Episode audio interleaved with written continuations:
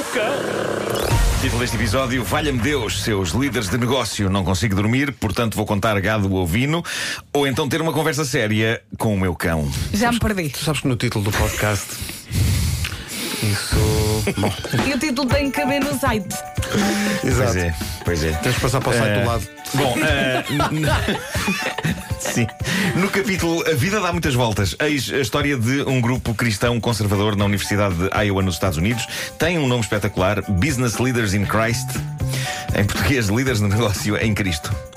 É um grupo fundado por estudantes de gestão e economia que possivelmente não se lembram que Cristo expulsou os líderes de negócio do Templo de Jerusalém. Ora, aí é que está. Na altura chamavam-se vendilhões.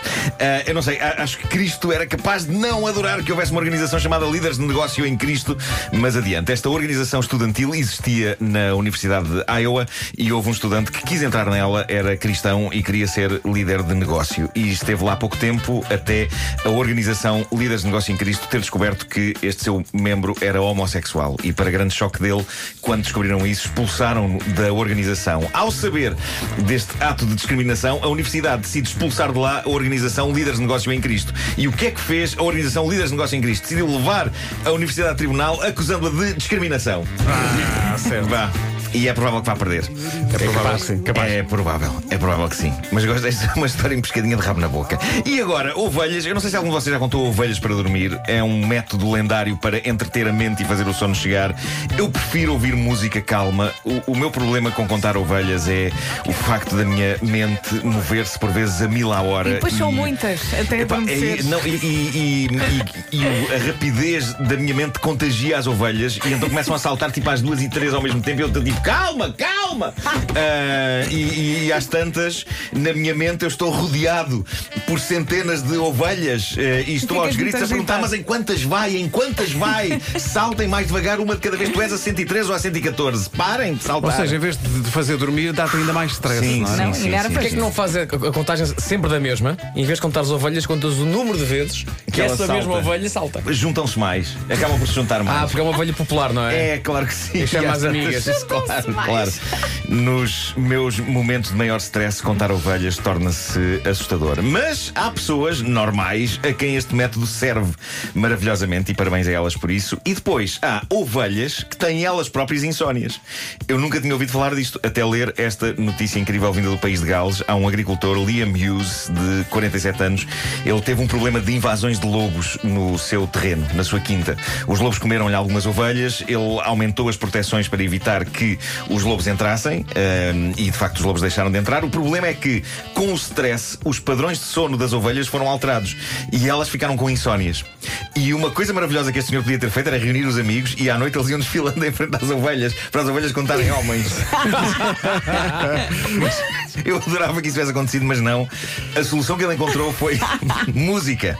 Ele instalou umas colunas no estábulo e passou a usar música suave para relaxar as ovelhas. Eh, m- música de embalar não funcionou, mas após vários testes ele conseguiu localizar e identificar as músicas que finalmente puseram as ovelhas a dormir.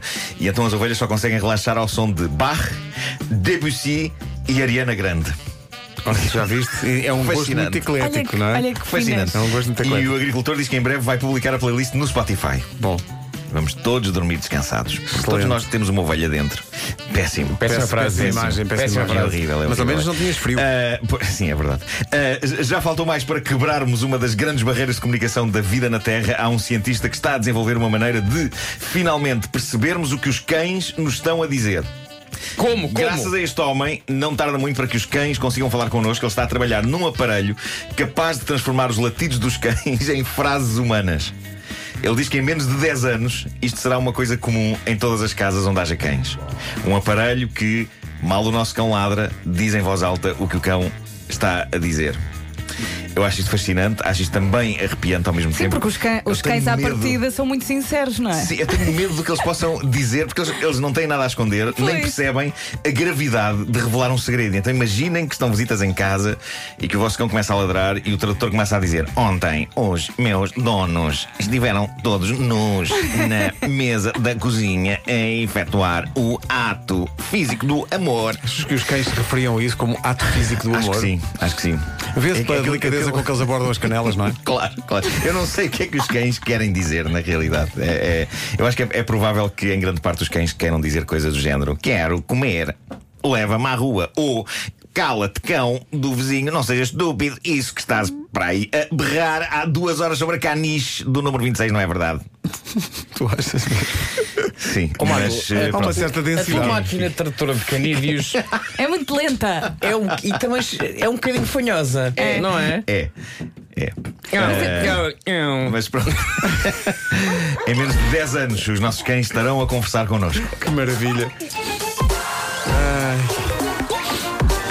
Deixa-me fazer amor com a tua perna, que é bem boa. boa.